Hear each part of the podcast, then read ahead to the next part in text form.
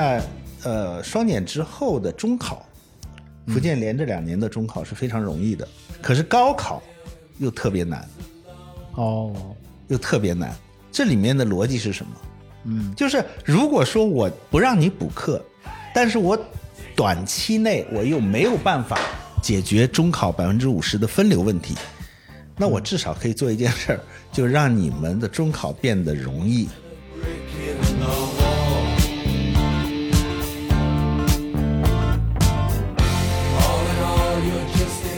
那这样的话，使得原来这个三角形的这么一个升学规律，变成一个蘑菇云了。什么意思呢？你如果注意看福建的中考、厦门的中考啊，嗯，七百五十分到八百分这个阶段，聚集了大量的人，大量的学生，真的是一分你就掉出一双外啊！它整个这个升学规律就变了。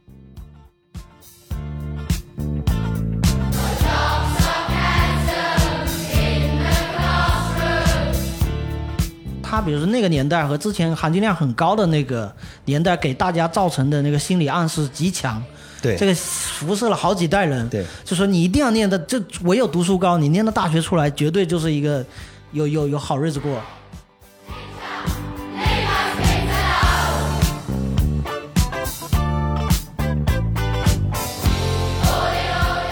对，修空调也好，就是让让让空气能暖起来那个那个工种。哦，他说你要来晚了啊，这个房主可能就硬了。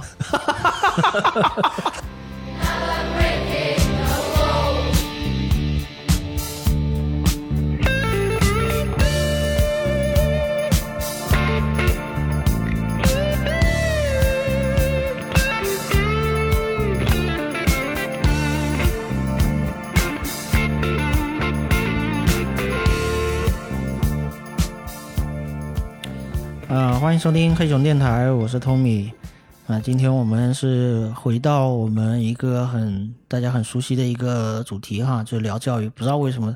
对于我们这个对于这个创台的这个主播来讲哈，我这个我本人也不是一个教育的一个怎么说呢，一个成功者吧。就是说我在整个应试教育里面也是回想了一下，发现也挺失败的，就是属于应该在现在来看，应该是属于是。中考就被分流掉，然后去念个职高，然后老老实实做工人的，应该是属于这么一个类型的。然今天是，呃，把我们这个羊腿羊腿爸爸给拉回来啊。今天 Hello，大家好，我是煮牛奶被烫了的羊腿爸爸。今天是聊教育主题嘛，因为跟羊腿也是聊了好多期了，我们一直在关注这个。呃，祖国的教育问题，主要的坐坐在坐在电台中指点江山啊，指点江山，关注战事啊，而且主要是从这个也是发，主主要是从自身开始发端的嘛，因为是有了孩子之后开始，这个事情就日渐的变得好像你不得不关注，也就是说我们今天所聊的这个话题，就是说大家好像不得不被卷到一个相互竞争以及去。为自己的孩子去寻找最好的一个教育资源配置的这么一个一个一个大大潮当中，可能这个东西在在八十年代我们自己成长的过程中，可能还不是特别明显哈。在现代，就是说，尤其是我们今天聊的这个双减政策之后哈，尤其是在应该是在二一年的。七月份开始的这个双减政策，对对，那到现在已经是整个过了两年，两年零几个月，就是这么一个状况。然后这个东西也是，当然这个也是挺争议的一个政策嘛，包括。前阵子还有这个一个知名网红叫铁头的，还出来专门打了这个杭州新东方 新东方这个外宿区违违规补课，补习，对 人人喊打，以及就就这个东西就是一个很富有争议的一个话题。啊，对，所以我们今天就敢于来聊一下这个话题啊。当然也不是说真的要指点江山了，主要是为了首先来听我们这这个节目的这些。大家这些听众朋友啊，其实就是应该说，绝大多数还是对于自己的呃子女的这种教育还是比较操心的。就说换句话说，这种操心也不是完全盲目的，我应该可以这么判断。就感谢这些有批判性思维的听众。对对对，就是大家还是就共同成长吧，就是有针对性的来来聊这个。当然也很欢迎大家在评论区跟我们一起来讨论嘛。然后我们今天请到的嘉宾也是教，等于说是教育界的啊。隆重介绍一下，隆重介绍我们顶礼膜拜，不仅仅是指点江山，而且是行动派。对这个，我一听到这个教教学成果之后，瞬间就觉得，哎呀，嗯，这人生都黯然失色了。丰丰英教育的这个陈校长。啊，大家好，我是 James 陈。嗯。嗯，在这个行业来讲，确实我们已经经历了十八年。对啊，在厦门哈，就是说能够在一个行业生存十八年，确实是一件不容易的事儿，尤其是做教育行业，又是在 双减之后，尤其是高风险行业，高风险个对这个变成一个极端的高危行业哈，就是说，真的是，尤其是到了现在，我们也。接到很多家长的询问，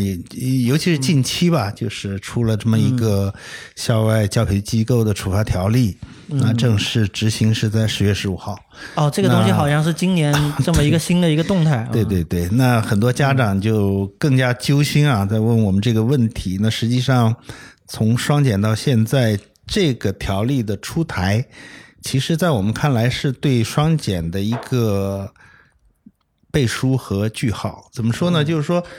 你在双减政策出来之前，它毕竟是出了一些规定啊。我们讲教育部也好，教育从各教育局，那在执行的过程当中，它是没有一个行政的法规来去作为依据的。嗯，所以这个这个处罚条例的出台，其实是做一个背书，就是说。当他在对，当他在执法过程当中，他是有这么一个东西可以作为依据来进行一个处理的。这个好像就回到刚才前面说铁头在举报这个的时候，我我我觉得先在我们往深入探讨之前，我还是觉得可以让这个嗯。陈老师或者陈校长呃可以给我们做一个基本的一个概念的一个论述，就是所谓的双减究竟是减了哪些。双减哪双？然后就是可以跟大家介绍一下吧，因为这个直接也有点像专业专业术语一样。这个就是就等于说教育部一号文件，这到底是咋说的？就是我们先从教育行业这边先定义一下，因为我了解我我接触到的吧，都是一些可能类似擦边球的事情。就比如说什么叫擦边球？就比如说我们这附近不就有那个嗯某什么旗，厦门某旗什么什么。语言培训嘛，我就这么说啊，成长中心啊，对对对，后来因为双减之后就变成成长中心了，对对对，现在改叫素质教育啊。然后呢，又像是比比比如某个英语的，也是某语言类培训机构，嗯，就是也变成了什么素养提升中心了，各种中心了。对。然后呢，内容在里边的孩子或者家长来看啊，嗯，他觉得好像还是教的东西没啥太大变化。哦。实际上就是把这个名字和这个内容，嗯，给改了。就是说，就是说，只是说把这个名字和这个换了个名字，对，实际上然后剪了。然后我最直接的感受啊，就是在厦门啊，厦门双减这块最直接的感受就是外国人你找不到了。这倒是外教没有了，这个这个倒是跟这个政策并不直接，但好像是直接相关，有有些直接相关。因为疫情也有一个很大的一个一个影响，不全是疫情原因。如果工资开的足够高的话，老外还是愿意来的。嗯，就像我们之前有在双减的过程当中，其实对这个外教的这一个冲击还是挺大的，冲击非常大，非常大。就是基本上它是。有呃，在双减前其实已经开始了，就是一点点收紧啊。只要是你培训机构，尤其是因为培训机构的外教，他是直接派出所进去去查你的这个就业证的。对对对。那如果你没有就业证，直接就带遣返了嘛就。所以这个这个影响是非常大的。那在双减的过程当中。呃，慢慢的这个外教就再加上疫情啊，哎，这个就业证我能不能理解？它就是有点像我们去海外的时候那种工作签证，是是是，就是工签，中国工签嘛。那等于说，有的人他比如说他是个留学生，或者是一个一个就是来中国的，但是他可能就是他没有这个教教学的这个资质，应该说是。一般来讲，规模较大的这些英语培训机构，他如果真的请外教，尤其是纯外教的这种机构，嗯，他是会去。帮外教办这个工签，哦，那但是即便如此，在双减过程当中，它有一些规定啊，就是在你的教学过程当中的这些教教的教授的内容，还有包括外教资质，它都有明确的规定的。所以在这个过程当中，再加上疫情啊，很多外教就离开了。你刚才刚才杨腿想聊这个源头嘛？其实我我在回想这个源头，因为其实对对，尤其是八零后，应该可以回想一下整个的这个。在念书的过程中，都不断的听到“减负”两个字。其实这“减负”两个字是一个跨越了十几年的一直在提嘛，对，一直永远在永远这都在提减负，但是永远听说是越减越负，这应该是每一个人的。实际的感受，每个人都从这个义务教育这个体系里面长大的，因为每个人都可以有自己的一个所谓的发言权嘛，就是说这个，你每个人都很实际的感受到所谓的这个减负。那为什么到了就是二一年的时候，突然间又提出了一个这次就是等于说是一号文件说要双减？那双减它好像提出了一一个意思就是说，一个是减少校内的课本的这个作业负担。啊，第二个是减少校外的一个培训，就是两手抓，两手都要硬。我怎么理解这次？我们我们其实要了解一下双减的背后的原因，可能我们首先要从这个它的逻辑来讲，就是我们如果看中国的这个这个这个中高考啊，它实际上是沿用的是一套人才选拔制度，就是我们中考是百分之五十的减负。啊，这个分流啊，我们讲中讲中中考基本是百分之五十的一个分流，到高考百分之七十的分流。其实它这个是一个人才选拔制度，什么意思呢？就是说我们国家是根据国家的需要来去挑选他需要的人才进到嗯高中，进到大学。那在这个过程当中呢，他追求的是一个教育公平。那所以的话呢。一考定终身啊！我们讲一考定终身。如果我想到九十年代我们那个时候读大学的时候，万分之一，对对对对，本科啊万分之一，真是万分之一，就一万个人上一个。嗯，到现在百分之七十，就是你到高中上大学，现在是百分之七十的这个本科录取率，基本上是这样。嗯，那这个变化是非常大的。嗯，好，那在这个过程。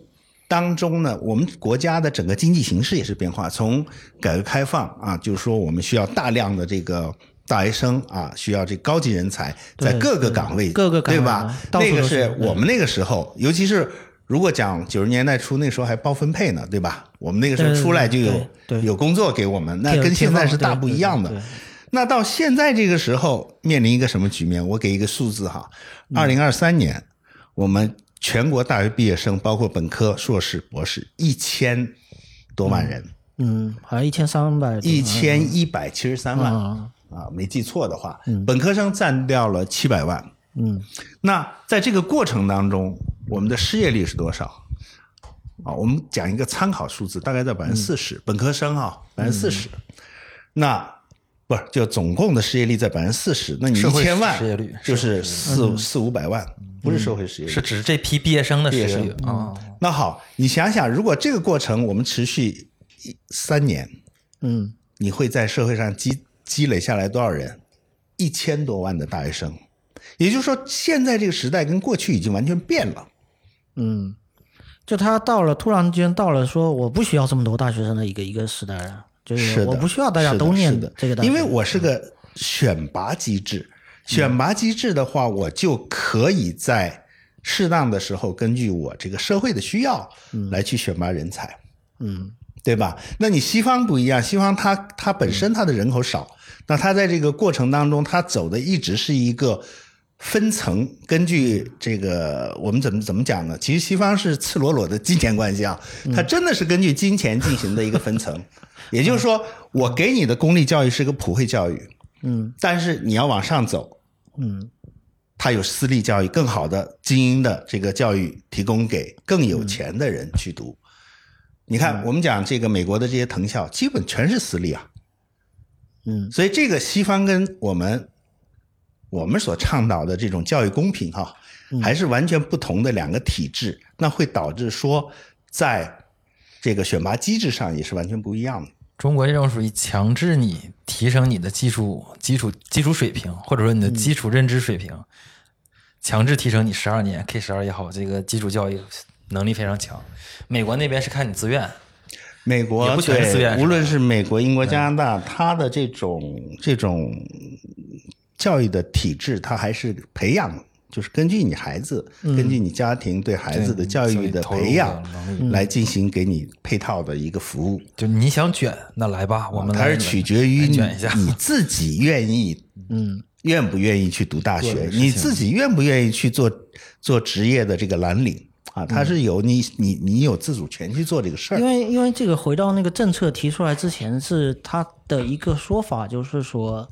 学生的压力很大，就是嗯家长的压力很大。其实确实是这样，啊 确实是这样，就是说。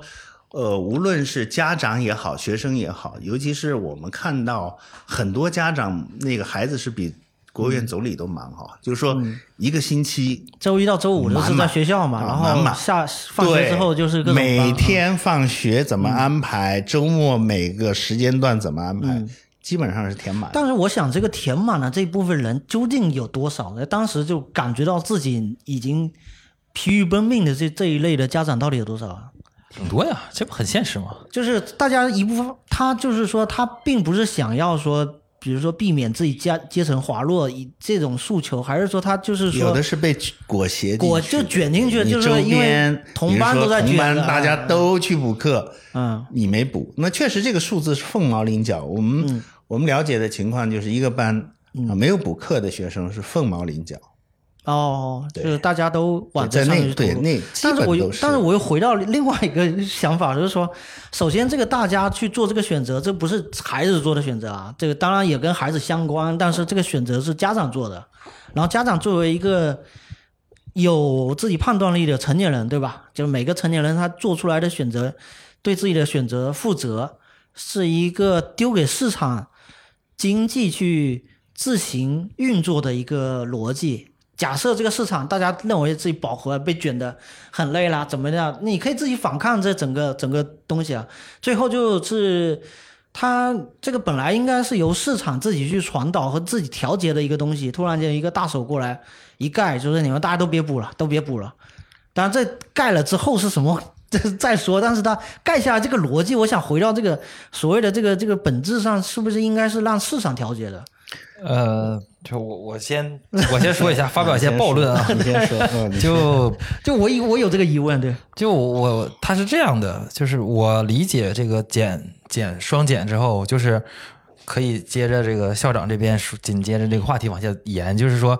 本科或者是中国已经做出了，已经基于现有的这个毕业生情况，推出了一个逻辑，就是这种高等教育。我们研究部门也好，或者是这种其他的社会部门也好，已经吸纳不了这么多人了，那就是索性，嗯，那你学了这么多，可能高中知识和真正实际实际工作是脱节的，那么你就没必要去那么努力的从幼儿园、小学开始一顿给自己加这种。加这种额外的能力，嗯加到了高中之后，然后你自本身又不适合这个高中这个这个这个这个教学体系，也不适合搞研发，就不是不是一千万科学家，我们可能没这个吸别说收能力。科学，就程序员吧，就是 就类似吧，这个我们没有没有这么多能力，所以那你就放你就放任自流的去给自己去添加你的喜好也好，爱干啥干什么，然后在该分流的时候去分流去做嗯你能喜欢或者你能胜任的工作。而不是强迫你，就是说，本来我不适合写 A B C，那我一定要给自己补课补到会写 A B C，但是我这又不擅长这东西，即使考上大学了，即使去工作了，嗯也没有合适的岗位给你。嗯，就是它的弱点，就是说你既然也找不到合适的，或者说你学了这么你卷了这么多白卷白卷啊、那我就给你更多的，就是说你及早去做一个更好的一个选择。选择，那从本质上说，这样的一个出发点是站得住脚的，这是、站得住脚这这是一个就是说很 很替大家考虑的一个。我觉得这里面还有一个 嗯。因素，可能是没有办法去告诉大家的，但是这里面我们可以去观察，比如说。嗯。在双减出来之后，国家特别倡导有一个行业，就是心理咨询、哦。心理辅导，哈 啊。对吧？你如果仔细看这个，他要求这个心理咨询、心理辅导进到这个中小学，啊 而且特别强调这方面。啊也就是说，在这一块儿，我相信上面它是有一些数字有一些数据是他掌握的。嗯嗯，那从这方面角度，几个方面合在一起的合力，促使做出这样的决定。这也是我们瞎猜哈，就是说我们不能够去揣测对 揣测，这这个这个是一个揣测，但是我们可以从一些细节的地方去反推这个事情啊，反推这个事情，就是一方面，就像杨推讲的，这个就是。呃，确实，那我不需要这么多大学生了。那其实无论是从教学资源、教育资源和呃家长的投入来讲，都是一个浪费。那他，我现在就告诉你，我现在在这里做分流，那您没必要这样子去去去补。你看一下，呃，双减之后的中考，福建连着两年的中考是非常容易的，可是高考又特别难，哦，又特别难。这里面的逻辑是什么？嗯，就是如果说我不让你补课，但是我短期内我又没有办法解决中考百分之五十的分流问题，那我至少可以做一件事儿，就让你们的中考变得容易。是啊，就是大家机会多一点。不，我让你容易的话呢，使得补课的。这个分量就减轻了，动力啊，动力就减轻了嘛。嗯，然后呢，不允许这个学校去公布成绩，不允许公布排名，一切的一切都是围绕这个东西。就是说，我不希望啊，你们在这个初中阶段去去搞得这么惨。嗯嗯。但是我还要分流，怎么办呢？那我就降低难度。嗯。那这样的话，使得原来这个三角形的这么一个升学规律变成一个蘑菇云了。什么意思呢？你如果注意看福建的中考、厦门的中考啊，嗯，七百五十分到八百分这个阶段，聚集了大量的人，大量的学生，真的是一分你就掉出一双外啊！它整个这个升学规律就变了。所以的话呢，它还大量的人在卷那个，但没办法，你只有百分之五十啊，对，你百分之五十上去，对吧？那你又不希望大家去，嗯，去去去补课，那你能做的就是。降低难度。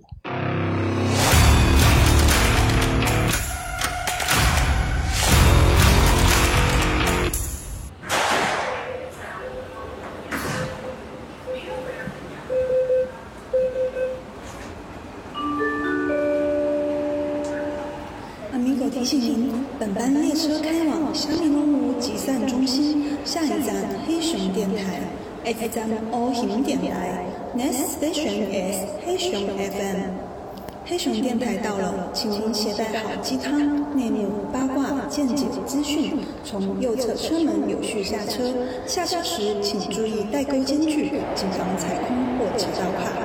期待下次再见。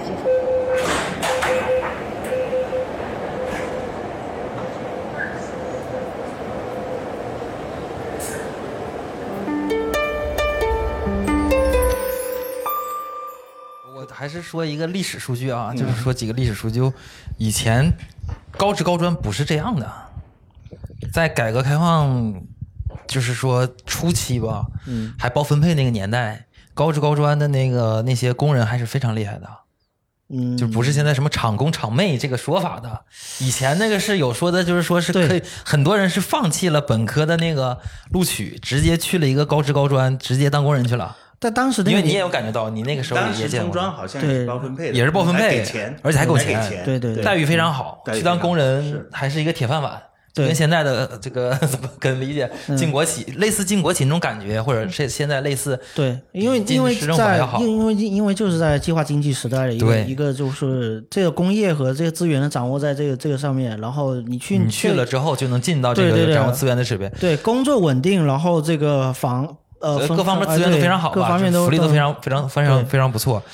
你看你这边南方这边也是，像你家那边也是，像我是东北那边嘛，也是一样的。那只有真正是到了中高职高专这块落寞，就是说到了。不包分配，因为因为企业不行啊，因为企业也解体了，企业也开始就是打破铁饭碗，手机是铁饭碗没了，对吧？裁员了，就是对整体，那你整个就被市场化接管了。为什么是大厂？那就腾讯这些大厂起来，整个互联网时代分群又二十年，就是就是这个钱是集中在这些大企业上，包括你像北京这些所谓海淀在卷的那帮人，有多少都是像像像京东的员工啊，这些这些这个高管的这个子女啊，都是这这一波都是互联网创业的这个这新浪潮的这个。先富阶阶级和新富阶级这这一进行市场化卷，哎，这这些市场化去卷，然后由由他们去带动了这个啊，对，然后所以因为国家不管了嘛，就是 呃，另一方面也说明了，就是整体上大家就不喜欢高职高专的一个原因啊，他的名声好像就就变得对对，他跌落神坛了，跌落神坛了。跌落神坛。大家以前觉得高专还不错，现在一下不行了，就变成只有唯这个大学论了。对对，被被。这是时代的改变，而且大学也确实像像刚才陈笑说的，他他比如说那个年代和之前含金量很高的那个年代，给大家造成的那个心理暗示极强，对这个辐射了好几代人，对，就说你一定要念的，这唯有读书高，你念到大学出来，绝对就是一个有有有好日子过。就是那确实事实也是对对对，就是能看到，就是都能看到例子。什么？就我们村里面唯一一个大学生，都老有这种说法。到了二零二三年，还有人在说这个说法，就这个惯性非常的强，以至于就是说，大学其实在也是在几几年开始扩招了嘛。这它不断扩招，不断在扩容。千年之后对，在扩容的时候，就是一个独木桥嘛。我们讲独木桥，嗯，千军万马过独木桥。对对，他后来就把桥形成桥弄大一点，弄大一点了。对对，其实含金量也没那么高了嘛。就后面后后面又发现，那行。那我咱们不需要这么多，咱们退回到那个中考的时候，我们再来筛再筛一遍，发现啊，大家不需要卷到那那么高。对，就现实这个情况，可能国家认识的比我们多，资源信息量比我们掌掌握的比我们也全面。但是一个给家长一个很现实的一个结论，就是我们面对的事实就是说，只有认为这可能是唯一在选择中会稍微靠谱一点的，嗯，因为我们不是说可能有政治倾向，或者就是说有一些。提前的预设，说怎么怎么样，但是的确，像那个高职高专这些学校里边，就以厦门某些这些这些高职高专学校里边，你可以翻抖音嘛，我就不说结论，你可以翻抖音，然后你选那个位置标签，你就打到那个某高职高专位置上，你看他们传上来的视频呈现出来内容是怎么样的，大家可以试一下，我们就不不不明说了嘛。这个确实在这个 我们这个这个这个是非常明显的一个东西哈，就是说，其实我们可以。侧面来看一下西方的这个教育的在这方面的一个区别，就以加拿大为例，那加拿大的一个它的公立教育是很发达的，嗯，那所以它的公立教育我刚才讲就是一个普惠制，你不管到哪个中学，公立中学它的配置是一样的。那从公立高中上到大学，基本上它没有什么门槛怎么说呢？比如说，它取的是你最后一年六门主科的平成绩平均分来决定你上大学。那其实通常在公立中学里，大概有百分之四十的加拿大人学生他是不去读大学的，他去读社区学院 college，或者去学一些就是实用的这些技术，到这 college 里面去学非常实用的技术。社区学院不是我们理解的我们讲的我们讲的 college，呃，你理解为我们的职业大专也可以，职业大专也可以。那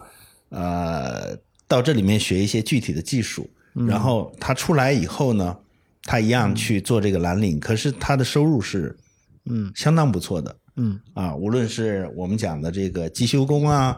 电焊工啊，嗯，这个护士啊、幼教啊这些，那他还是在一个收入水平线之上，嗯，我们折人民币大概应该是在。一百万？呃，不不不，那那是一年一百万。一年的话是应该是在三十万到五十万之间。嗯，啊，那你作为一个蓝领来讲，尤其他很多还是现金的收入，那你作为一个蓝领来讲，嗯，那是相当不错。所以他本身他是不需要你去人为的去给他分流的，他自然就去做选择了。我不适合读大学，或者说我不愿意去做这个更高深的这个大学的学习的话，我直接去选择这些。职业的方向去做个蓝领，他也是很快乐的。嗯，这个一个是大学里面，它整个大学的选材的一个这个流程不一样，还有一个就是我提供的呃工作岗位和这个整个你就业的形式，还有你的这个获得感、你的幸福感这些东西是强都绑定在一起的。就从那个东西去逆推，就是说一个人就身为一个人，你在一个社会里面成长，然后你这个就业。那你能不能就是有一个很满足的一个状态呢？相对就是一个这样一个一个状态出现，这个就是这对于中国来说，中国家长来说提出一个很大的一个疑问，就是说我们现在就是说真的孩子分流了之后，他去这样的这些学校，他们准备好了吗？他首先他们这些学校准备好了吗？就是那学校之后去往哪些对，去往哪些地方去输送？那像新的那这些。呃呃，企业哪怕是这种呃国资委的这种京东方，或者是这种像像芯片行业这种，我听说啊，像台积电这种，台湾人自己都不想去台积电里面上班，呃，他需要穿着这个就是我们那个像防护服，哎，就是那个防服，防无尘无尘的无尘啊，就是很很难受，你得在里面去做这种这种活，但是那种活又说所谓的不是难度系数特别高，只是。就是比较苦，但是呢都不想去做，但是去做的确实工资待遇是比较高的。就是这个东西是你能给说，就是这也是一种人的选择嘛。你可以为了这个高薪，你可以去去做这种这种选择。就是你整个社会面到底提供了多少这样的工作岗位去给到我们这些。是学了这些专业的人，然后去让他们去做出路，还是说他们到了毕业之后发现上面有一大堆这个空降下来的这个念了本科、念了二本下来，或者甚至是再去海外去念了这个大学回来还跟他去竞争同一个岗位的，你道让他怎么怎么想这个事情？对，常春藤跟二本一起竞争这个意思。对对，其实很多家长也是提出这个问题，就是说你既然做了这样的分流，那让孩子去读职校啊，去。读中专啊，没问题，我可以去读职校，可以去读中专。可是我的生活尊严是由什么来保证的？我们讲就是，讲到归根到底就是收入来保证，对吧？对，你的你的你的生活的尊严是靠你的收入来保证的。嗯，这虽然因为毕竟我们又不是高福利国家，比如假设你虽然是一个收入不是很高，但是你基本上躺平也行那种，也不是这种。是，哎，确实是这样，确实是这样。嗯，所以，我我想就是说。从我们刚才讨论的引申一点啊，就是说，实际上家长的顾虑实际上无外乎就两点。嗯，第一点就是他们希望给孩子一个未来，最好是一个确定性的未来，或者确定性的一个一个结论，孩子怎么怎么样能达到怎么样的一个程度，这是家长第一个希望的。然后呢，家长希基于这种希望呢，他只能呃得到这种他有这种愿景了之后，他想基于现有的认知、现有的经验去推。他要达到这个目的，怎么去做的话，他可能就反推回来，就只能说，哎，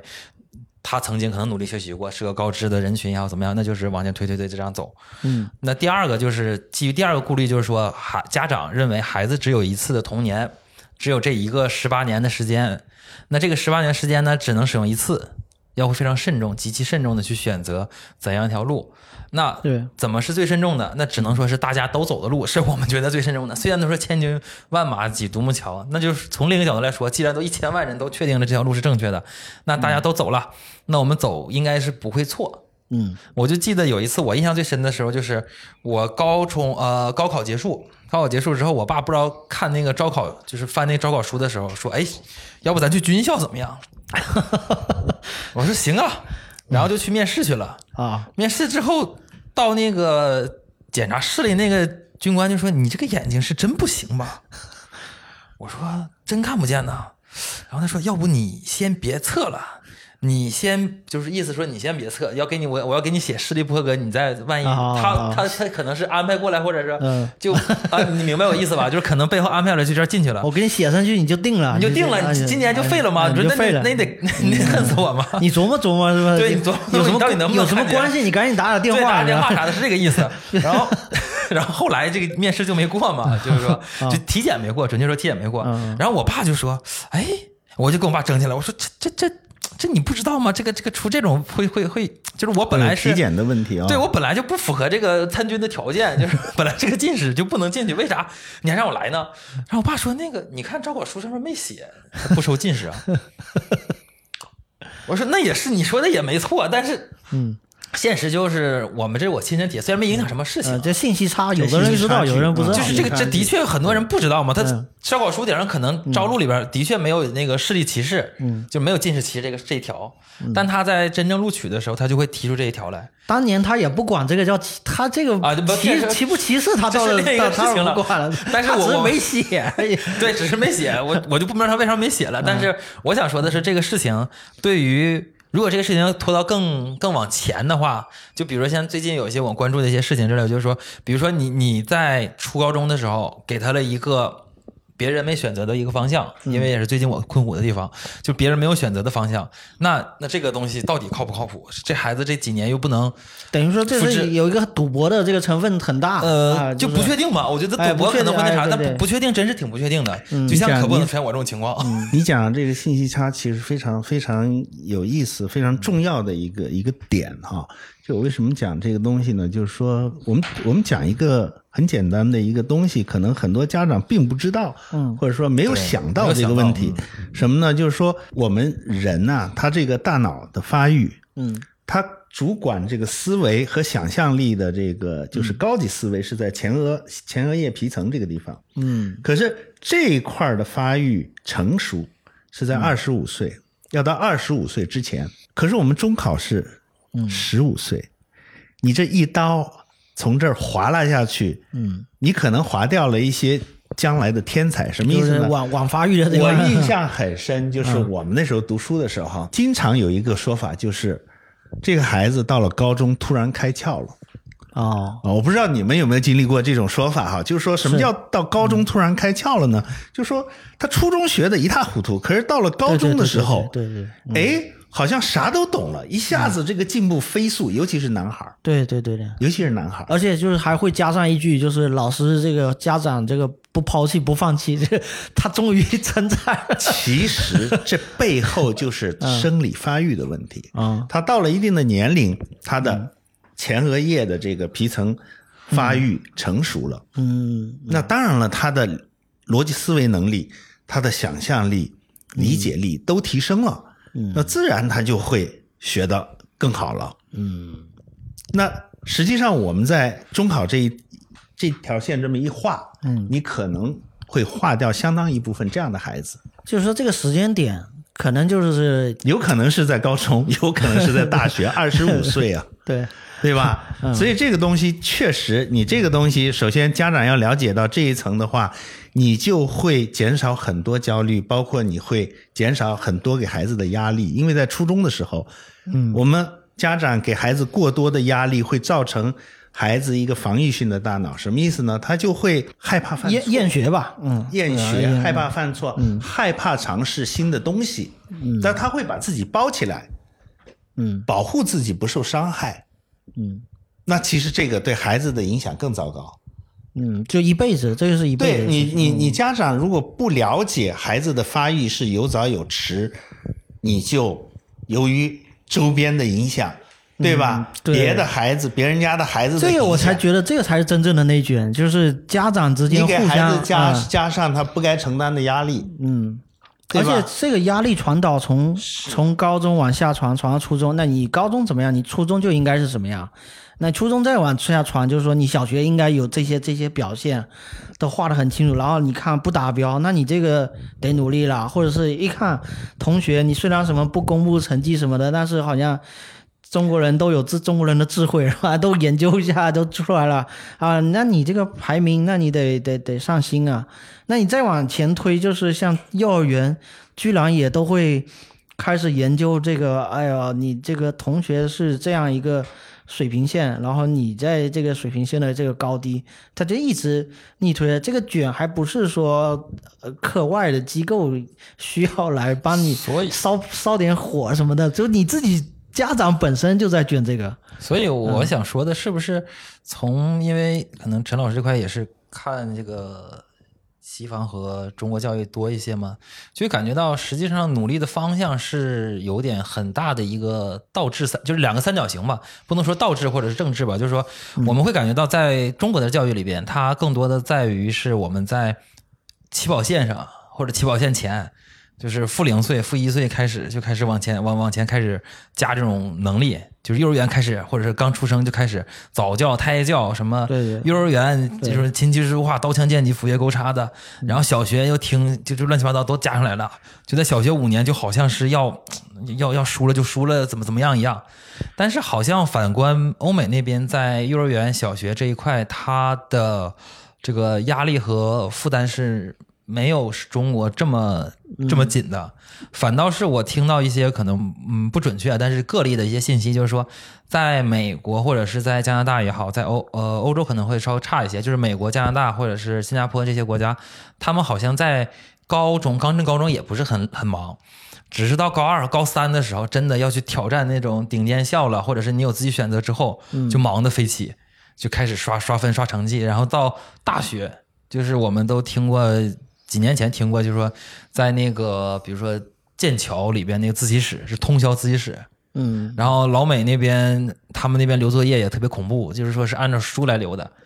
这一周的作业是你要读四本书。嗯，然后呢，老师上课不讲这四本书的，是不会讲的，直接讲结论，就是你你的作业是什么样子的。我们这四本书你要不读，你根本没法听课。嗯，然后这四本书你读完之后，下周又是六本书或者五本书，就这么累计罗罗列过来。然后那个很多中国的留学生，就真正学习的留学生啊，不是说那种 高高端的那个留学啊，我们就正常学求学的留学生，就得出来同一结论，就是跟老美那边熬夜是拼不过他们的。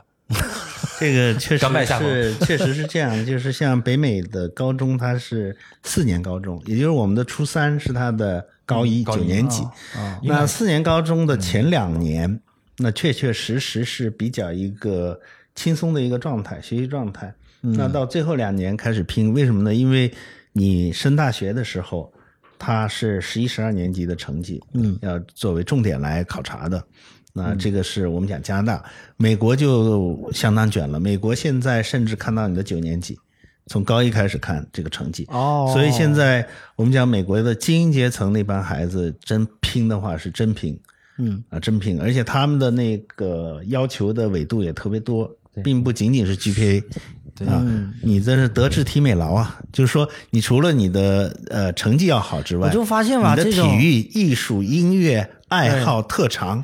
哎，你就发现方方面面我们中国就卷这个，当然发现了卷的就有点走样，就是形象神不像，就是因为你卷到最后，你还是以考定终身啊。对，首先吧他也也有这种但是我说这个学走样，就比如说。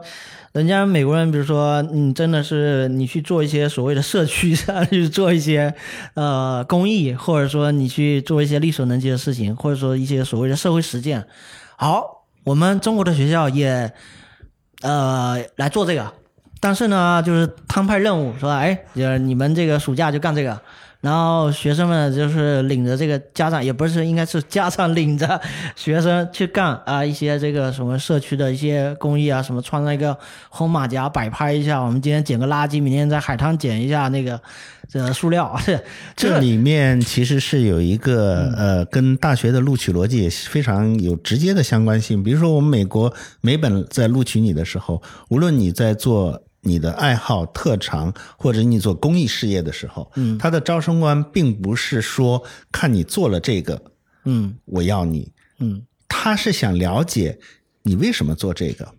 嗯你做这个背后的逻辑是什么。嗯，那我从这个逻辑里面反推你是个什么样的孩子。就是那你做这个东西是不是你真真真心想做的？对对对对对然后你的有没有跟你的将来的一个职业规划或者一个学习规规划有一个挂钩？然后你是不是真心的围绕这个东这个东西，真心热爱做这个事情？对然后我可以反推你的性格，反推你的这个整个人的这个这个这个状况，我都能看得一清二楚。在美本的招生官，他为什么多维度来考察？他实际上就是想知道你是不是我们这个学校要的人。嗯。所以他这个他这个背后的逻辑是环环相扣的。从这个招生官的这个眼光啊，我顺着这个眼光看到我们中国的孩子这种，我觉得就是个四个字，就是功利主义吧，就是呃，就是我拼拼凑各种各种技能点，很多中国国学生在申请大学的时候，无论是美本、加本、英本，嗯。啊，他做这些事情的时候，他就像你讲的，他并没有去真心的去思考我为什么要做这个，那只是你要求我做这个，我希望我通过做这个能给自己加分儿他的功力是他也能写出一。套，比如说像这种光后感 或者是一个什么一套东西，他也可以把这个东西给这个叫内洽了，或者说这个自己自但是有己完成经验的一个逻辑招生官，他 阅人无数，对他他是能看出来的。对，他就是这种精精致的利己主义者吧，就把这个一个一道大词给你编造一下，是吧？感觉自己就高大上了。但是国内现在嗯，这个已经已经成为一个没有办法的卷，就是申美本的这帮人现在已经到了一个白热化到无可救药的地步了。就准确的说，就一句话概括，就是说，真的，美国那边卷起来真不是人。不要大家不要觉得说美国那些有钱人怎么特别悠闲，天天滑雪啥，那不是的。你看人家谷爱凌都他妈奥运冠军了。你说这个这个道理的话，那我要是美国人，我一个普通家庭，我也不会跟人家卷啊。对呀，我就放弃了嘛。对呀，就是我看到了这个天花板。你说的你说的非常对，就是像在美国跟加拿大都有孩子，他是放弃藤校，嗯，就近上。家附近的普通的公立，有的是这样的大学嘛，社区大学嘛。而而且这个公立大学只要给我奖学金多，我也去上。我也去了。他并不，嗯，我跟你讲，在意这个排名，在意藤校的都是东亚人，都是亚洲人居多啊，亚洲人居多。是，但我也不能一概而论，就全世界很多人都在意这个，但是相对来讲。我们在美美国或者加拿大的高中看到的孩子，他是会这做这种选择的。哈佛不上，上多伦多大学，因为多伦多大学给他全奖，他不上哈佛大学。这种都是有案例的。可是你如果把这个案例放到中国的呃高中生，这是不可思议的。他绝对不会这么做，他一定是去藤校。嗯。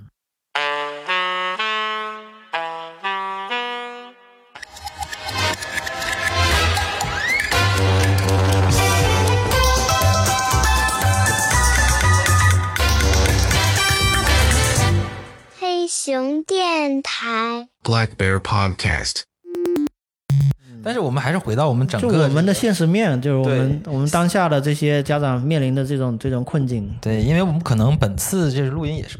倾向于还是说多一些呃，给大家多一些这种选择的一个呃视野吧，不能说是。帮助怎么样？只能说多给大家一个视野，多给大家呃一个线索。如果你想找，你可以找到怎么怎么一个方式途径去去达到你的目的。你要是真的就是说你甘于去走这条独木桥也好，这条几千万人走的路也好，那你可以你自己选择。但是我们有可能既然了解这个信息也好，有有必要或者是有有机会跟大家聊一聊，让大家能有时间听到了之后自己去挖掘一下，然后自己做出一个选择。让大家不觉得就是说，因为我我也跟之前跟交我们在群里面交流的时候，我也了解到，就是说不全是，就是说这是一个我们刚才讲的一个极差的世界，就是很差的孩子和很顶尖的孩子，就是可能毕业就开始搞算法去投行那那些年薪几千万的那个那个方向的，这个这个这是一个 这个两极，一个南极一个北极。但是我们作为普通人的话，在这个极在两极之间是有大量的空间去选择的。不仅仅是这样，对吧？不仅仅是我们说孩子毕业了，要么去大厂，要么去国企，要么就上岸就考考公务员，送外卖，考公务员，要么就只能送外了。不，我觉得可能我们这次来的录音的目的也是说，在这些个选择当中，我们作为一个强大的中国，我们未来是要走出去的，未来是需要各方面人才的话，那他是需要哪方面人才，或者是我们能通过哪些方式培养出来未来会需要的？需要的方向不能说全去全去写写程序了，那这不现实。我们可以这样去去讲哈。第一个就是说，我们回到这个主题，我们讲教育规划的问题，就是如果我我我首先强调一点，就是说，我们家长如果有更广阔的视野，就是来看这个问题，我们不要把自己的孩子的将来的发展就局限在一个地方，或者说呃，我们国内的这个也独木桥。嗯，如果我们把这个视野从小就开始，我们放到全球化的视野来看这个问题的话，嗯，那你确实越早去进行这个规划越好啊。那什么意思呢？因为现在其实是个全球化的世界，专业细分、全球分工合作，这个是一个很明显的这么一个趋势。嗯，那家长作为一个孩子的培养，我看到很多家长从小。给孩子的规划培养，他并没有想的太多，他可能想的更多的是啊，我给孩子做各种各样的这个兴趣班的呃选择，那他就是给他塞得满满的，解决眼前的问题。其实，其实如果真正的去我们想的更远一点，考虑到孩子将来的发展的话，我十八年来我是有一些嗯建议哈，就是说非常干货的建议给到大家哈。就是说，我们讲第一个，我们要尊重孩子的生长的发育的这个规律，在合适的时间去做合适的事儿。那我刚才讲了，就是说还有一个就是从小让孩子以全球化的视野来看待这个世界，看待呃不同国家的文化，嗯，不要从小去培养孩子的一个仇恨意识，嗯，那。这很重要。在小的时候呢，我希望就是说，你会家长哈，这个语文跟英语这两科是语言学习，那语言学习越早越好。我们看到很多案例，在这个普娃啊，从小学成英语的牛娃这种案例是非常多的。嗯啊，那英语着重要抓的就是碎片化时间，比如说你每天有个三十分钟给到孩子。来去学习，那现在市面上各种各样的 A P P 也很多，是吧？你可以进行听力的输入、绘本的阅读，然后一些章节书、出章书、桥梁书的阅读，从小就要去做，坚持每天三十分钟。那语文呢，就是也是需要你大量的阅读，因为将来的语文的考试，我们讲高考，将来是一百八十分，要求是非常对于阅读的要求是非常高的。从语言来讲，语文跟英语越早去。抓越好，嗯，因为孩子跟个海绵一样，他的语言吸收能力从小就要去抓，嗯，就是这个是一个策略上的一个策略上的一个倾向性啊，这个东西可以提前布布局的一个一个一个。然后我们非常现实的就是三年级一个分界岭，三年级以前你可以让孩子尝试各种各样的兴趣，嗯啊，但三年级以后你就要砍了，嗯。去污存精，什么意思呢？只留孩子有兴趣的体育，你说的就是说艺术类一些项目啊，对，哎，然后着重抓英语跟数学的学习。嗯，英语可以继续我刚才讲的那种方式啊，每天三十分钟碎片化，保证。数学呢，如果你是普娃，你就要打好他的基础计算能力。嗯，如果是牛娃，我们讲学霸类型的孩子，你就要冲他的思维。嗯。这是三年级以后的安排。哎，我之前听说一个是呃数学老师说的，就是这个数学它是不需要特别早去去，没有特别早。我们看一下，去去去安排以后已经不早了。呃，对，是可以打美国那个 QI，就是那个美国那个竞赛吗？呃，小学竞赛是可以。小学它是有我们讲所谓的 AMC 的八啊，AMC 八的竞赛，尤其是上海上海三公在小升初的时候，他要求两个考试，一个是托福 Junior。小托福考试，小托福，一个就是 MC 八的成绩。哦，上海就是上海的公立学卷，上海比厦门那可是 不是一个概念，不是一个概念的卷，对，不是一个概念的卷。厦门现在比较少啊，打那个比赛的，嗯，取决于家长，家长啊也还是有，应该这个群体还是有的，有有这个群，也有取决于家长，应该是也有不少。比如说实验小学，那个真是军备竞赛啊，军备竞赛。啊那在学习的过程当中，我我一个建议哈，就是大家家长如果有余力去看一下费曼学习法啊，啊，这个是美美籍的一个物理学家用输出来倒逼输入，输出倒逼收输入。我为什么这么讲？就是说我希望从小还是要给大家一些非常简单、实用解决问题的方法。费曼学习法从小就去做啊，按他的要求去做，但是。你注意一点，在费曼学习法的每一步，你要问为什么，追根究底，究其原因。你不要机械的去做这个事情啊，要这个。如果有兴趣，我们可以深入去专专门聊一些，专门聊一下这个。嗯，那还有一个就是我们讲的常见的错题本嗯，错题本的用法非常重要啊。我们的每道错题的错音跟知识点，你可以写在错题下面，可是答案你千万不要，答案写在错题的反面。嗯，很多学生整理错题板，你注意看，听说过这个，他会把这个错题跟答案整理在一面上。哦，没效果。你整理在一面上，你一定会看答案的。哦，这是这是这是一个怎么说？是一个细节小细节问题，细节问题。对这个，这个我听过。这个，然后在你的小学阶段培养好你的生活习惯。生活习惯，一个良好的生活习惯，这不是在幼儿园就培养吗？绝对啊，那是 慢慢培养，都在慢慢培养。我们讲少幼这个阶段，你的生活习惯非常重要，决定了你有没有一个好的学习习惯。嗯，比如说我们有一个有一个非常牛的孩子哈，就是说有一次他在给我们做分享的时候，他我一听他这个学霸的这种分享，他在时间规划上非常非常自觉。嗯完全不需要家长给他做任何规划，他的每天什么时间安排什么事儿，全是他自己安排。嗯可是，在他能成为这样的孩子之前，他的小学、幼儿园阶段，一定是家长在他的生活习惯上下了大力气。嗯，这个是很多人可能就是看不见的这个功夫啊，我有感觉就呃，是其实我们看了很多孩子，嗯学霸都是这样。嗯幸福的家庭总是相似的。那他们家长是 怎么说的呢？句话，他们家长一般是怎么说的？他们呃，其实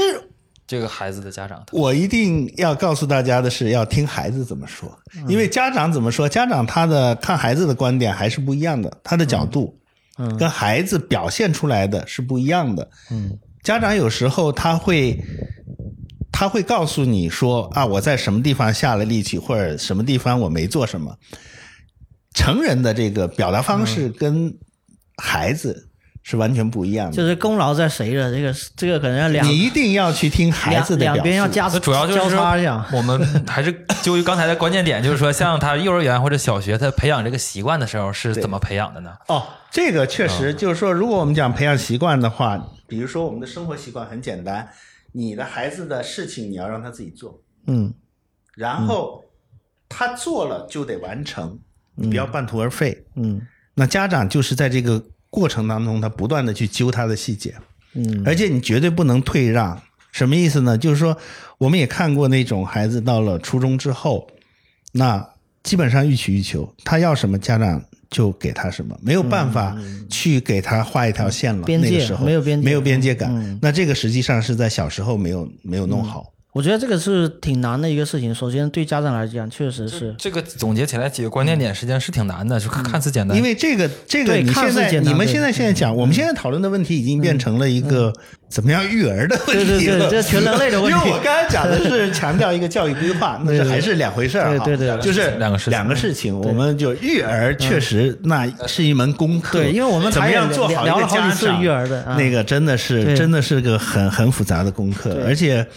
很多家长其实都是自以为自己会做家长，其实确实不合格啊，确实不合格。就像我们最近经常坐这个滴滴司机这个车的时候，你会感觉到，实际上不是每一个司机都像我们想象中是能把人安全送到的。车技是各种都有的，大家能想象一下，就是随着滴滴啊，那家长也是一样的，就是我们都自认为自己是个好家长，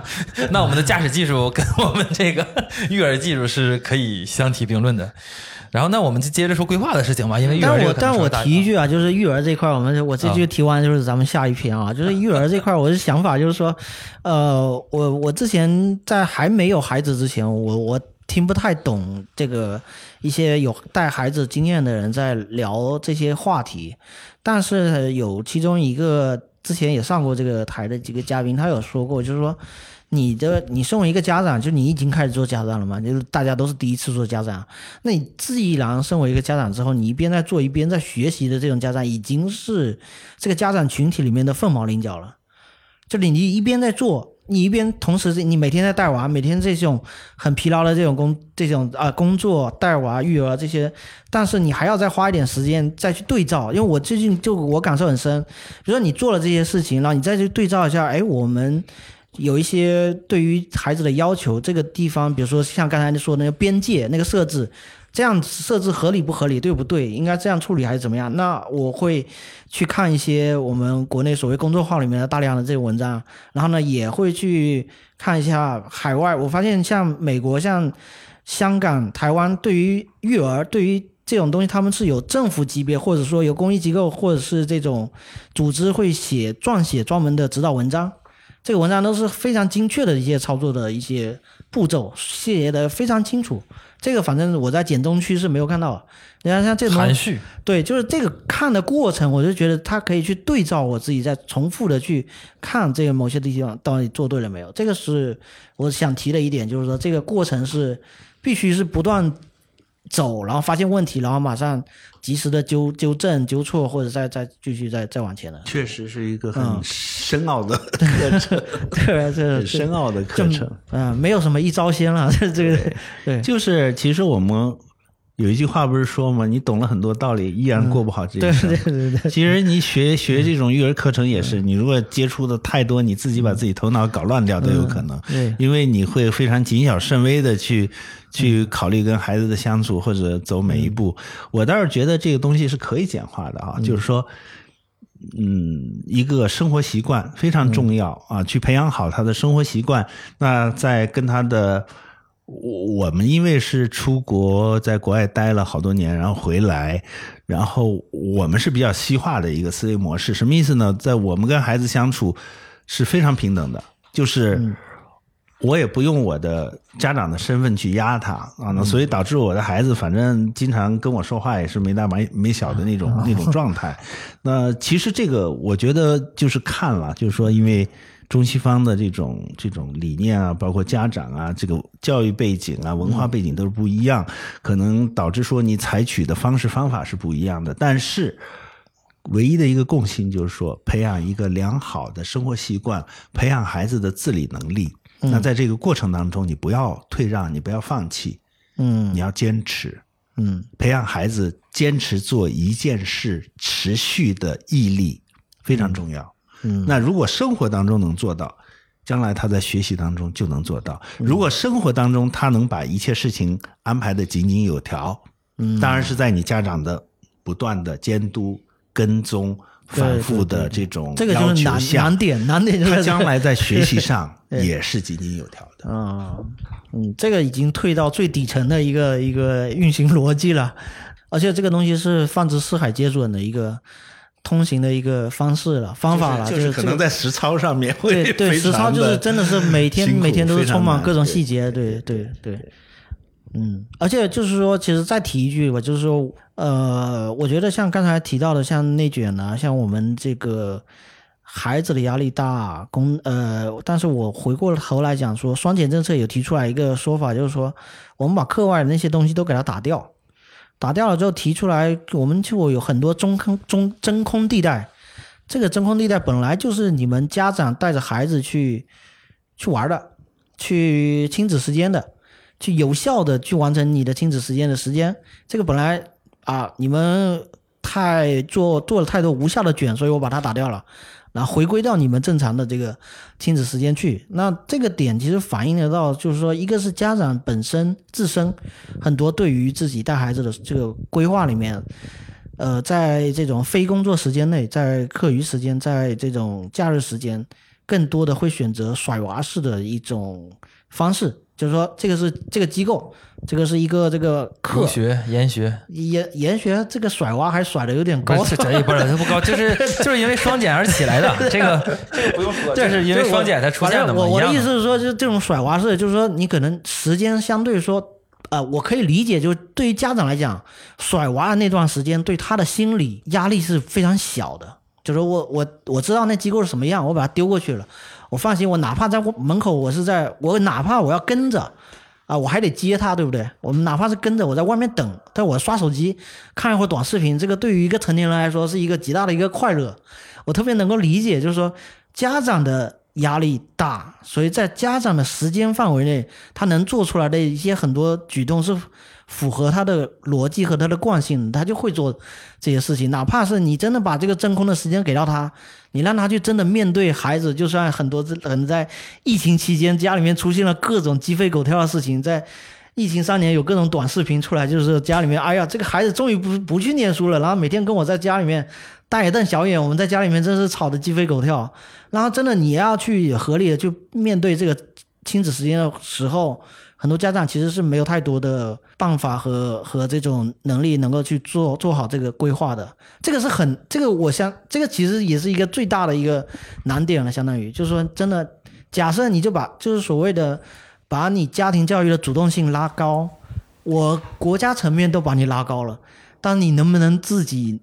能够接得上这个 这个的 家长自己需要非常强的学习力，要求非常高对家长要求非常高。然后不是每个家长、每个家庭都具备这样的能力的。对对对，这个我们必须实话实说。而且像你刚才说的那种边界，哦，这个太难把握了。像像家里面有不同的人在家里面的长辈，还有跨隔代的这种啊，每个人的边界都不一样。然后你在家里面，你要先理清楚这种边界，然后再跟孩子去对。这个对于中国式的家庭都非常难。对，我们在谈这些的时候，我们对家长跟家庭背景其实都做了个预设。我们设设想他是一个中产阶级家庭，家长有良好的这个教育背景，对吧？你其实是做了很多的预设的，是那实际上是参差不齐。对对对，参差不齐，有很多嗯很多东西。所以我们为什么讲讲说很多讲说这个双减之后，好像就是。阶层跨越的那个门不仅给你焊死了，而且还给你钉的牢牢的，让你再也无法无法跨越这个阶层。呃，不能说是没有完全没有道理哈。那刚才这个杨老师讲到一点，就是说我们回到这个教育规划，是不是这些我们讲这些差生或者讲这些普通的孩子就没有这样的机会？去接受更好的教育也未必哈，也未必。这其实有个信息差的问题。就像我们讲，我我看到，比如说职高、中专的学生，嗯，那我们可以花并不多的钱，你可以去做一个出国留学的规划啊。然后，比如说你到国外去读一个像加拿大这样的国家，你去读个两年的 college，学一个职业的文凭，然后再拿他的三年工签。然后在那边做，经过这个三年工签当中找工作，然后想办法去做一些蓝领的考证，然后留下来，这都是有可能的。那。对于很多我们很多职校、中专的这些家庭，包括孩子来讲，其实他甚至都没有想到有这个可能性。也就是说，你的意思就是说，同样是你是被分流的那一波了，那一批了，但是你可以选择是在国内念这个职校，还是去国外念这个职校。对。起起号重开啊！如果说大家能听懂的话，就是换服，我们换一个服，就是所以还是回到我刚才讲的，就是说我们如果家长把视野放到全球的话，其实就不一定就是说完全的，就是。走这个独木桥，嗯，因为因为所有家长都知道，你在中国一定是最卷的，对，在中国的竞争压力一定是最大的，而且是目前这个状况，嗯，你无论是从呃蓝领的这个呃这个这个学校，嗯，或者蓝领的收入来看，可能还是有跟国外有有着比较明显的差距啊，有比较明显的差距。实际上培养出来也是工程师。电气工程师、水水暖工程师，咱这个说法上还是是没毛病吧？没毛病。啊就是我听那个最近我也听很多这种，因为这属于一个小众话题啊。我们觉得能听到这儿的听众的时候，因为我们做一个类比啊，像刚才那个陈老师说，一千多万的毕业生，嗯，这个或者说我们再倒推一下，可能一千多万的考生吧，大大数上说，实际上真正出国留学的也就是你猜多少？就是每年啊，几百万，那都多了，七十万左右。六七十万的人，全国啊，七八十万，七八十万是个就是每年稳定的一个数字，就是包括因为有些经济因素，有各方面选择因素，乱七八糟的，说这是个小众行业。然后我就听他们这个里边有聊这个事情啊，就是说说加拿大，就举加拿大这个例子，加拿大什么什么就是什么工人是最最赚钱的？嗯，铲雪的。呃，有点接近了，就是那个路，但但但这个铲雪还不还不能关乎人们生命安全。他说那个更有意思的说是森森森林防火，也不是管那个有点远了，管水暖的，哦水暖工，对，修空调也好，就是让让让空气能暖起来那个那个工种。哦，他说你要来晚了啊，这个房主可能就硬了。给我举完例子之后，所以这兄弟工资是非常高的。对吧？这这这说虽然说是个笑话，但是可以说明这个这也是水暖工程师是能够救人的啊！你要是真晚了几个小时，他真冻冻冻僵在。你这个逻辑在在中国的北方也也那。那还不太像，我在北方的时候没没遇到过这么这么紧急的情况，顶多多穿几件吧。对这些职校也好啊，这这个我们讲中专啊、大专啊这些这些学生来也好，他如果想走这条路，其实他需要解决一个问题，就是英语的问题，语言问题，语言问题。嗯，但是你想一想，你如果在学校里面花足够的时间去攻这个语言的话，你只需要攻一个英语。对呀，就没有那么难。我觉得真没有那么难吗？其他的没了，对，不需要了。真的那么难吗？不需要了，你只要攻克一个英语，这是第一。你在学校那么长的时间，对吧？漫长的时间。第二，至少十年。你年轻，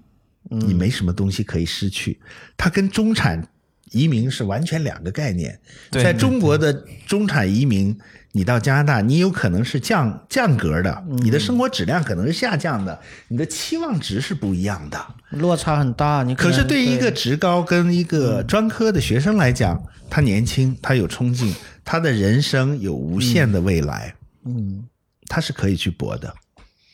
而且他做了，比如说假设去了那边学习，然后就业，最后也没有留在那边，回来的话，他也依旧可以重新开始。就是他的，他才刚刚几几岁是吧？可以继续年轻年轻就是希望试错的时间完全够啊，就无限的未来。嗯，这所以就是也是一种选择。这个对于很多人来讲，确实没听到过啊，就是像我们就是说厦门这块，我们举例来说，厦门这块走这条路的中专的那个家庭多吗？凤毛麟角，其实他们都不知道。对我我我，因为我我为什么想问这个问题呢？因为我回大庆嘛，嗯回大庆的时候，我我应该是我嗯父亲的妹妹，嗯就是说属于堂一些的，就是亲戚嘛。嗯然后他孩子就是说，在外人看来是可能会有一些问题，有多动症或者躁郁症，就是这各种各种感觉是各种不正常吧。嗯因为就是说他的母亲都没法正常在那个在那个单位上班，嗯必须得跟孩子一起去学校，然后陪着他读。哦，然后呢，最终呢，他也是弄到了这个高中，分流就初他应该是初中读了两年，初四读了，呃，我们是四年制嘛，读了两年，然后可能今年再考高中什么的。嗯然后呢，我我是觉得这个孩子是没有问题的。怎么说呢？就是他对世界的好奇心和改变这个世界的想法是是有 N 多种可能的。就他是在我眼里是个正常的孩子，哦他对东西理解和认知是有自己想法，而且愿意探索这个世界的。嗯但是只是因为和公立教育是不合拍的，嗯就是他要么是就是齿轮形状不一样吧，他那个公立教育要的是圆形，它是个方的，嗯。但是呢，他各方面知识能力是 OK 的。然后我就跟那个家长在吃饭的时候聊这个事情，我谈过这个去 college，就类似这种国呃不不是国内国外的，嗯。然后就就可能他的父母就已经可能没有真没有这个想法，就是说我我们就是说我跟他实际去说这个事情，就没想到过，从这对他已经在我说这个事情的时候，在父母的预知里边已经把这个命题给否定了。嗯，就我提出这个事情之后，他说他不可能的事情。就是说出国这个事情，对对对，他说这这样子还能出国，怎么可能？嗯。我们有两个案例啊是非常明确的。我我我侄儿，他以前是在南京外国语初一的时候，嗯。全科不及格，极其叛逆，一米八，跟他爸打架，他爸打不过他这种，然后他爸就找我们，就一定要把他弄出去，说实在不行了，南外全科不及格。嗯，然后后来我们弄到加拿大一个顶斯，现在已经是在这个一个一个大学上 co-op。什么叫 co-op？就是他有实习的项目啊，有实习项目，他放弃多大的录取，他也要上那个 co-op，就是将来好找工作嘛。哦。那有有，所以他他是以均分九十五分，九十五分从中学毕业的，就是变化非常大，变化非常大。嗯。那还有一个孩子是去了澳洲，也是这边全科不及格，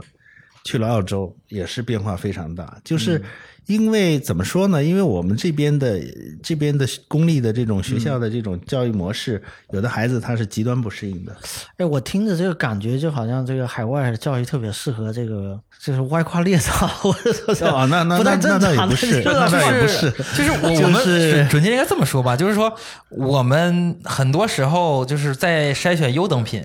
对，但是在国外来说的话，它是根据你可能孩子不同根据形状、孩子的根据你的你的不同品类、去匹级别匹配匹配它的那个资源，对，就教育资源，对对对，然后或者匹配班级，是这样，因为我们是做不到说是每个孩子去施教的，这是很现实的一个问题。但是在加拿大或者是澳洲或者是欧洲，嗯。甚至是美美国，它班额是足够小的，甚至是我们南亚，因为我们之前做泰国节目的时候也能感觉到，它是可以，它可以去做这个培养机制的，而且整个西方的教育体系也是这样，它它不存在说我要选拔谁，它不存在这个东西。它倒不仅仅是这个小班制的问题，它倒是背后就是说以人为本的一个，一个呃，也是理念嘛，这就是一个理念生生出来一个结果。我们看用的是结果，但是真的理念就好像美国的学校有一个什么 “make everyone success”，就是有一个这种所谓的理念，就是嗯每个人都可以去成功的，就不是说他他的所谓的鼓励教育，不是说哎你你你真的好你什么，他是发自内心的觉得你确实可以，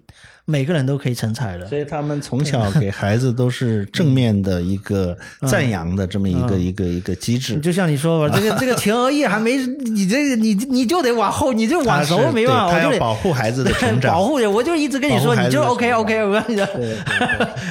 最后到二十二十五岁，他发现他还是不 OK。所以我突然想到，这是不是国家有限制啊？嗯，就是在这个这个对外宣传，就是对外这个这个这个培养目标或者是内容上有这种限制，还是说是大众主动是不想听这些信信息？就举例来说，就是我就是 是吧？这个事儿是你讲的信息茧房的问题，就是到到这个东西可能没没好深谈。就是说我我真不太清楚，因为我没有没有深入做过这方面的，嗯就说这个留学这个这个内容或者是咨咨询这个这就叫这就叫双向奔赴和 和双向本线和 和双向背离吧，应该是就是啊都有这种可能是吧？对对对，因为我都有的，估计都有啊。因为如果简单来推导的话，就是这这这这，如果这是一个，就是说是一个，因为我们从现有的信息来判断的话，这可能是一个是一个好的选择，或者说是一个可以选的选项，是一个选项。但是在为什么大家第一大家都没做，就是大家都没有做这个选择去做这个事情。第二呢，有这么多机构，我像机构也很多嘛，为什么又没有宣传这个事情？嗯很复杂。这个好像就是好像是可能就就谈谈不太清楚了啊，这个事情但是。撇开撇开所有其他。的不谈，这还有一个客观因素，也确实还是成本肯定是要考量的。就即便是这个这个去念这个，那那真的要想，低好像我听说是去我我我来讲一下这个成本问题。对对对专业来讲一下。呃，加拿大一个 college 啊，我们讲它的 college 两年，嗯啊，一年的学费大概在两万加币，嗯那住宿的费用一万加币，嗯啊，这个就是三万加币一年，嗯折人民币十五万啊。但是你是可以每周二十小时打工的，哦，对，你是可以，你愿意吃苦的话，你可以每周二十小时打工。如果你用足了这个时间的话，你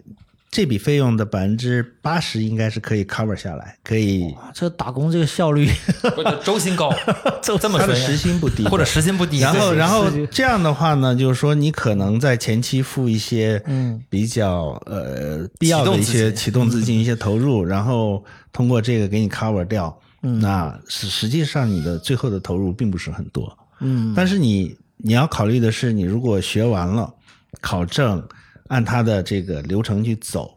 那你可能那还有我们讲加拿大还有所谓的雇主担保移民这种事情，那可以让你逐步逐步的去最后拿到你的这个移民身份，那那个时候就非常不一样了。就是他工作，假设最后我后来工作的话，他也是一直在拿工作签的，就是一直拿工作对呀、签。拿工签他他可以工作。对对对，这里面还有一点，就是一个很重要的信息，就是在西方的所有这些国家里面，嗯，加拿大的留存率是最高的，百分之七十。就是你中国学生在加拿大，你想留下来，这个比例在可以达到百分之七十。哦，美国百分之三十以下，非常高了。那个澳洲大概百分之十几，那个英国百分之五以下。哦，因为加拿大跟澳洲它是一个移民国家，但是澳洲由于它的这个先天条件，导致它的竞争更激烈，它的留更难。更难一些。那加拿大相对容易，嗯嗯，所以这些种种还是有一些信息在里面，嗯 可以去分享的。对，还是很适合我们中国北方的 这些孩子。嗯，就是对很多我们讲职高也好，这些专科生也好，嗯这是一个方向啊，就是一个机会，一个机会。但是这种机会，因为加拿大每年的移民政策也在变，嗯那这两年是机会，未来是不是机会？之前是不是机会？嗯，就得时刻保持关注啊，就是会它会包括这个这对所以就是说命对家长要求因为加拿大应该是在 嗯疫情期间，他推出了一个三年要要招一百万的这个嗯新移民外劳。啊所以他 新移民吧。他有政策的变化，还是还是有一些帮助。嗯，那我们说回来，除了就是可以去漂洋过海，就是这么一条路径之外呢，那剩下就是留在国内了嘛。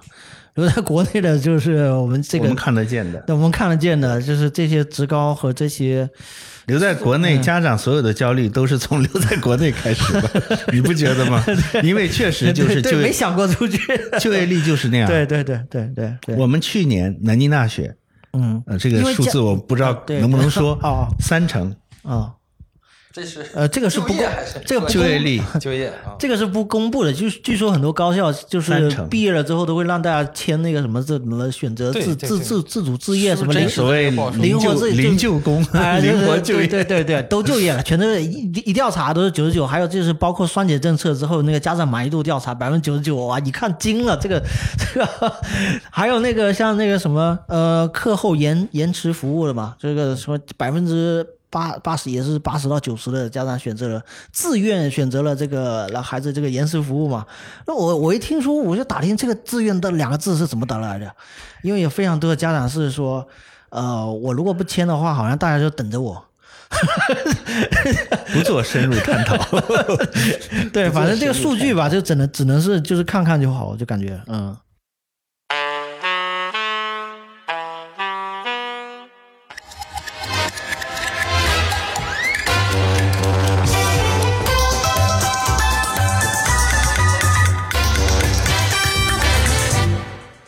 熊电台。Black Bear Podcast. 那整体上我们说回来，就是说，要是能够打开，就是说，因为现在已经就是说已经一个接近一个小时了嘛，就是能够打开这个嗯，题就是说视野吧，就是说真正想了解的，可能听到听到现在了，就是说真正打开视野的有有就是说一些方法或者方式，就能够作为一个线索，给大家一个呃按图索骥的一个方式的话，有没有什么推荐呢？就是比如说有没有什么账号啦，或者什么之之类的一些文章啦，首先，这个家长自己要打开自己的这个想法，你不能太保守，打开自己的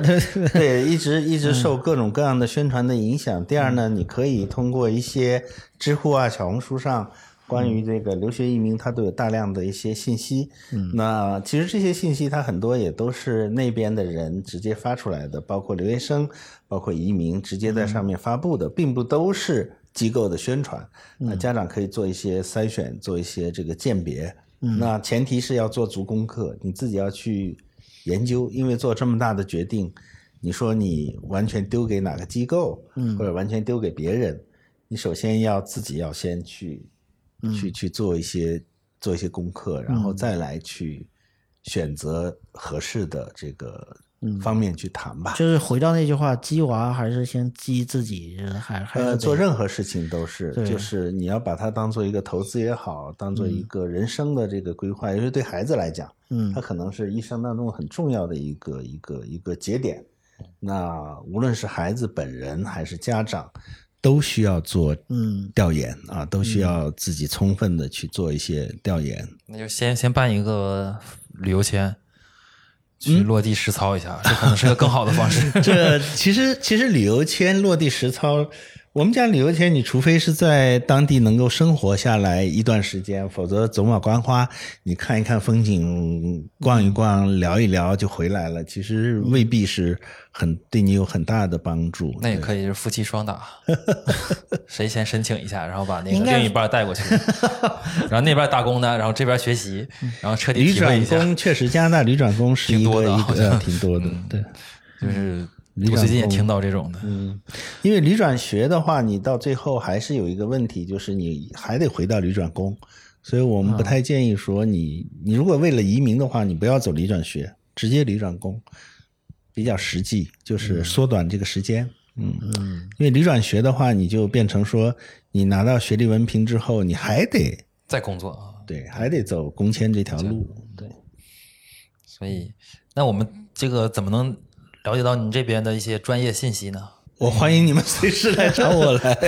可以，那就是来谈这个，我也不一这个节目我们是访谈节目，也不做广告，但是我觉得是有需要可以找我。对，可以可以，那我们就把那个联系方式就留在评论区吧，是吧？对对对对，留在就是 show note 里面。收到里面，对啊对，非常感谢你们。十八年老店嘛，对，以前我们在厦门就是一直是在实验小学附近嘛，那在这个片区，其实我们还是还是得到啊那这个很厉害，就那个片认可了。那个他那个我片区周边就是藏龙卧虎之地，我发现。主要是我低估了这个，我低估了这块的这个这个怎么说呢？我是低估了厦门这个教育水平和这个这个这个家长的这个认知程度也好，或者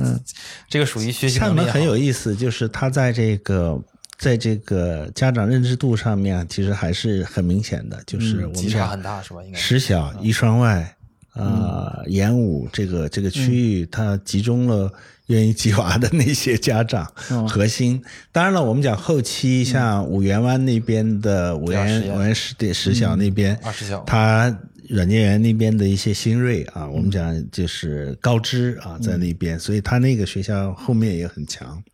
但是我们讲老厦门，老厦门的核心还是在这一带。嗯，对，实验实小，嗯，我这个我一听这个这个这个开始聊了之后，就发现真的这个可能实小那边他们的这个家长通过自我的认知和提升之后，对孩子的路径选择和方向规划是非常明确的。同时，在每一步做哪些节点时候，他们应该是很清晰，是的，是应。该是很清晰，就是明确知道自己需求。应该应该就是说给给这些就是这个 想卷的人，就是拼命去就就玩命去卷吧。是我我真的没想到，对对对没想到是这个现在这个教学，因为我孩子今年刚入学嘛，没想到现在的这个整体的孩子的平均水平和我们那个时代是不可同日而语的，完全不可能要求也是不一样的，完全不一样。就老师对孩子要求和孩子自己对自己要求，家长对孩子要求都换了另一个语境，我的感觉是。所以我有的时候就觉得这个我们那去的还不是很好的学校，然后真的就是像真的是顶尖的这种一双外的时候，当时我真是后也不后悔没去，我觉得没去就对了，因为的确 我操这这不太正常这些地方。也不是，也不能这么说。转的有点快是吧？今天我突然意识到了，我说这也没必要再整整个一千万，再把孩子送到那里边，再再接受一些炼狱的挑战。我觉得现在挑战已经够了，我已经很知足了。我到那边再选，因为我是有接触过那个厦门的私校的那个体验的嘛，就是私立校下面有几个私立校，就是纯针对国外，就是针对想出出去的那些那个学校的体验。然后我就觉得，的确那个私校的级差也非常大。有的是的确是不行的孩子，就是分分两组；有的行的是真的太行了，就是以至于是能够秒杀那个虐虐 虐杀也好，各方面各个维度上在吊打我那个我当时孩子那种水平的。嗯，我是这种感觉，就是所以，我像您刚才也说了这几个学校之后，我可能没有去嘛，但是我觉得应该是也是这种感觉的，就是说在对这种孩子培养的方向上，他们在比如说以这个音乐、语文、数学各种素养上投入非常大，我觉得应该是这样的。